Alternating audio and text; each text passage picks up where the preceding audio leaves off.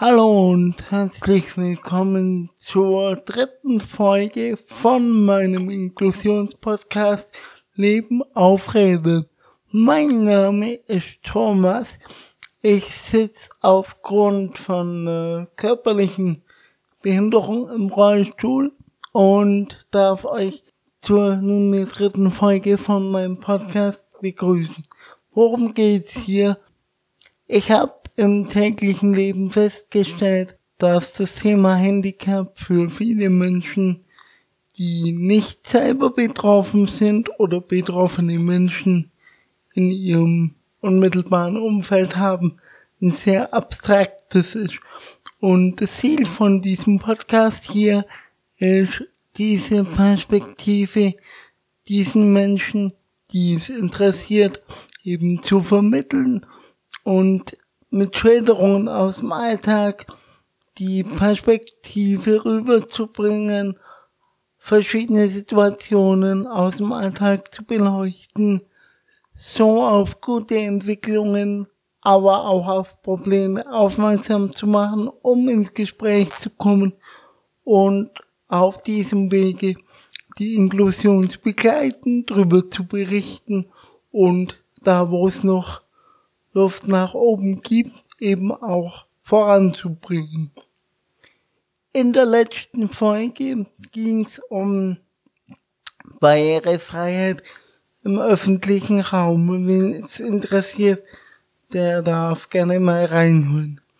Ich habe da gute Rückmeldung bekommen, weil ich die Folge szenarisch aufgebaut habe. Also habe euch mitgenommen, gedacht, mitgenommen in den öffentlichen Raum. Und das hat einem Hörer von mir sehr, sehr gut gefallen, so dass ich das jetzt heute wieder so machen möchte.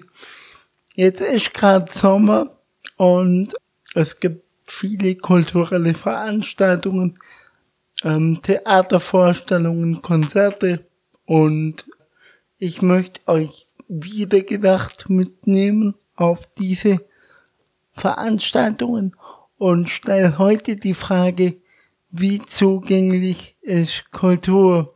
Wir besuchen also wieder gedanklich ein Konzert, beziehungsweise sage ich noch was zu einem Festival und äh, eine Theatervorstellung. Da ist der erste Schritt für mich als Rollstuhlfahrer, wie für jeden anderen auch, der Ticketkauf. Allerdings ähm, sind die Informationen zum Ticketkauf von Rollstuhlfahrertickets oft sehr schwer rauszufinden. Die sind im Internet oft äh, sehr versteckt auf diversen Unterseiten oder in FAQs. Das heißt, man muss echt lang recherchieren und oft auch ähm, direkt persönlich wirklich nachfragen, telefonisch oder per Mail.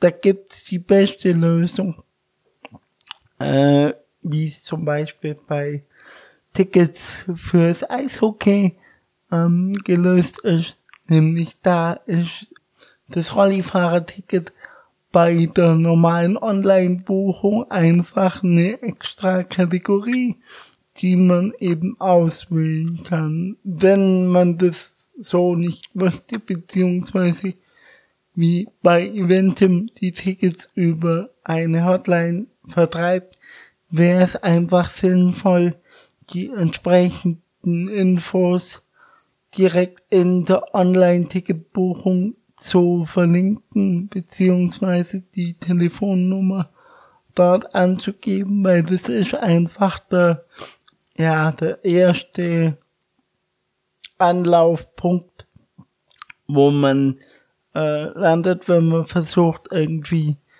Tickets für eine Veranstaltung zu kriegen. Und ähm, dementsprechend wäre es ganz gut, wenn man die Infos eben schneller kriegt und unkomplizierter kriegt. Wenn man mal gefunden hat, wie man die Tickets ähm, bekommt, dann ist ein Kauf aber recht unkompliziert. Man äh, gibt eben dann telefonisch seine äh, Kreditkartendaten zum Beispiel an und seine Adresse oder gibt die eben alternativ online ein und kann die Tickets dann entweder per Post sich zuschicken lassen oder auch direkt selber ausdrücken, äh, ausdrucken. Preislich bewegen wir uns mit Rollstuhlfahrertickets so bei den meisten Veranstaltungen circa bei zwei Drittel ähm, des Normalpreises. Ich habe es schon günstiger erlebt, habe es aber auch schon teurer erlebt. Und der Vorteil ist, die Begleitperson ist meistens inklusive oder ohne Aufpreis dazu buchbar.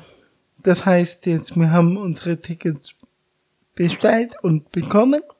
Äh, der nächste Schritt ist die Anfahrt. Drüber, wie man von A nach B kommt, habe ich in Folge 1 gesprochen. Das könnt ihr euch auch noch anhören, wenn dazu noch nähere Infos gewünscht sind.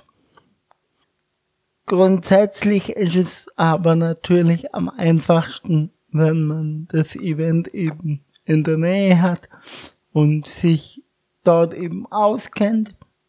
Ansonsten, wenn man also hinfahren muss, gilt großzügig Zeit einzuplanen und vor Ort Erfahrungen zu sammeln, vor allem auch sich trauen, Mitarbeiter und andere äh, Leute, die da sind, eben zu fragen. Das gilt eigentlich generell für das ganze Konzert, vor allem Zeit nehmen, weil Stress ist eben der größte Stimmungskiller ähm, von dem äh, Ganzen. Der dritte Schritt ähm, ist dann schon der Einlass ähm, und letztendlich das Konzert selber.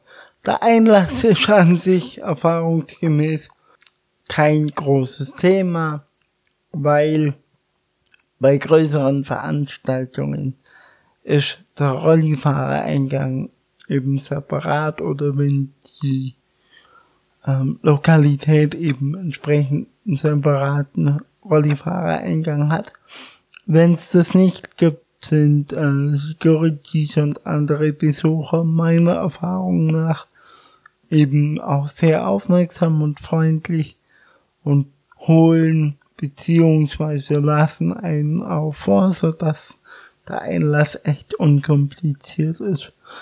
Wenn man dann drin ist, ist der Weg zu den Rolliplätzen oft nicht sonderlich lang. Man ist oft gerade im Theater, Stichwort Freilichtbühne, auch direkt eben da. Ein Sonderfall bilden hier die eingangs kurz erwähnten Festivals. Da ist der Anfahrtsweg zu den Rolliplätzen natürlich länger, weil es oft mehrere Bühnen gibt. Hier möchte ich gern ähm, gerichtet an die Veranstalter anmerken, dass es sinnvoll wäre, Kies- und Graswege auf dem Gelände eben ähm, zu stabilisieren und zu ebnen. Da gibt's ja, soweit ich weiß, so puzzlebare Styropor oder Kunststoffplatten, mit denen man eben die Wege übers Gelände auch legen könnte. Ich denke, das wäre für viele Rollifahrer, die vor allem auch nicht so stabil sitzen oder mit ihrem Rollstuhl nicht so gut zurechtkommen, eine große Hilfe. Jetzt sind wir an der Rolliplätze die sind an sich oft seitlich oder weit hinten. Das ist an sich nicht äh, schlimm. Das Ding ist halt die Akustik. Ich habe mit der Akustik schon sehr äh, gespaltene Erfahrungen gemacht. Also das war teilweise überhaupt kein Thema. bei einem Konzert und auch Theater, äh, wenn die Akustik entsprechend gut eingestellt ist, dass auch die hinteren Reihen guten Klang und ein gutes akustisches Erlebnis haben, dann ist es gar kein Problem. Sicht ist ein Thema, auch natürlich. Jetzt ist es bei Konzerten eine gängige Lösung, ein extra Podest für Rollstuhlfahrer aufzubauen, auf dem man dann praktisch steht. Das ist dann natürlich eine gute Lösung, weil man praktisch über die Leute einfach drüber sieht und eigentlich perfekten Blick auf die Bühne hat, aus der entsprechenden, aus dem entsprechenden Sichtwinkel und der entsprechenden Distanz natürlich. Da gab es allerdings kürzlich eine traurige Ausnahme und zwar hat im Juni 2023 der Mike Forster in Kaiserslautern im Stadion auf dem Betzenberg gespielt bzw. gesungen und da ist durch diverse Social Media Gruppen, in denen ich bin, sind im Bilde gegangen, dass die Rolliplätze da eben hinter die Toiletten waren und man quasi nicht Mark Forster gesehen hat, sondern Dächer von Dixie-Klos, was natürlich ein absolutes No-Go ist. Ein Rollifahrer bezahlt genauso wie jeder andere teilweise viel Geld für das Ticket und hat das Recht auf ein entsprechendes Konzerterlebnis und das wird natürlich dadurch verhagelt. Jetzt habe ich aber vorhin recherchiert und habe gelesen, dass sich der FC Kaiserslautern da dahinter klemmt und sich momentan mit dem Veranstalter, also sprich mit Management vom Mark Forster im Gespräch befindet, damit diese Leute ihre Kosten erstattet bekommen. Zurück zu meinen eigenen Erfahrungen. Wenn es diese Rolliplätze nicht auf dem Podest gibt, wie eben beschrieben, dann gibt's bei kleineren oder offeneren Locations, wie jetzt zum Beispiel in der Stadt, keine gesondert ausgeschriebenen Rolliplätze, sondern man ist einfach Teil dieser Open-Air-Fläche. Das hat einerseits den Vorteil, dass es ein echt cooles Konzerterlebnis ist. Man ist eben mittendrin statt nur dabei und hat vor allen Dingen auch die Chance auf tolle Begegnungen mit anderen Fans und Zuschauer, Zuhörer von dem Konzert.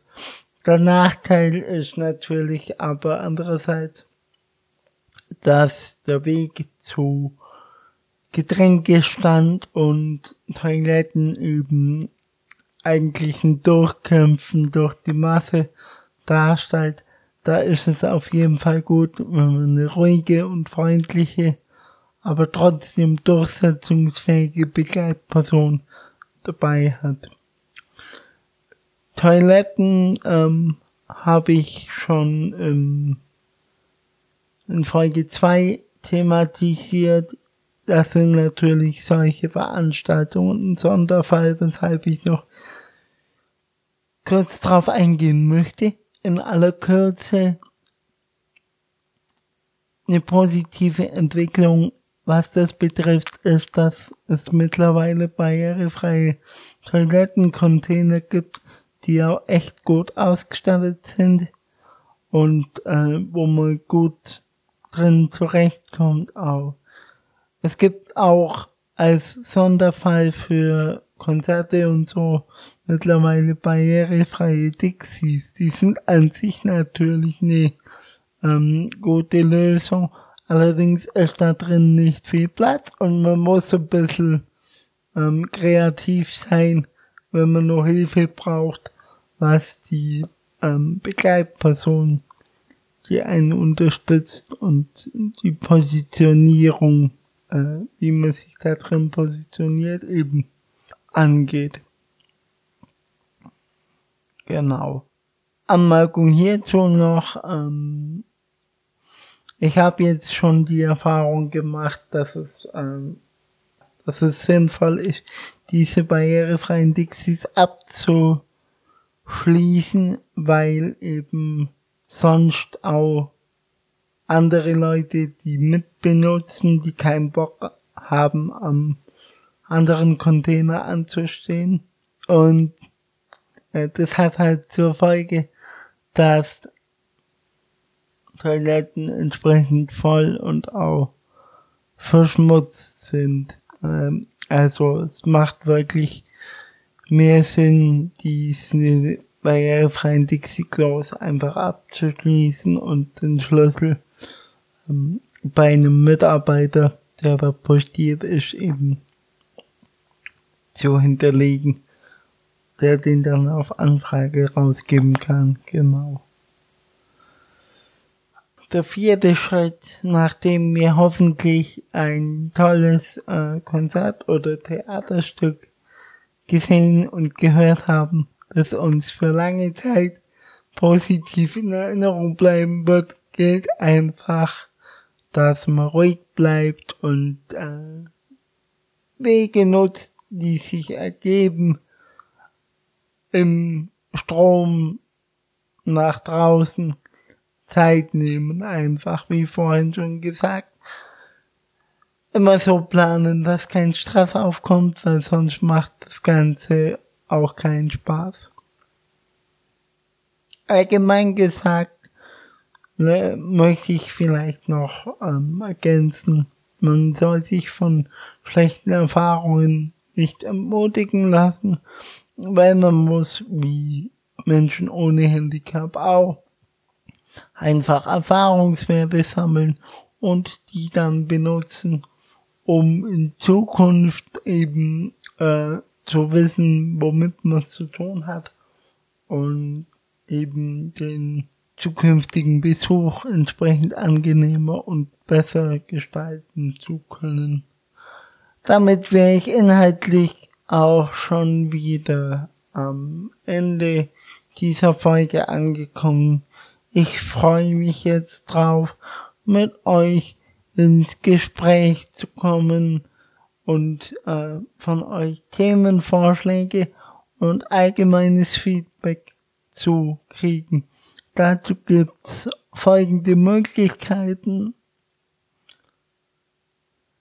Ihr findet mich auf Instagram unter liveonwheels.fm.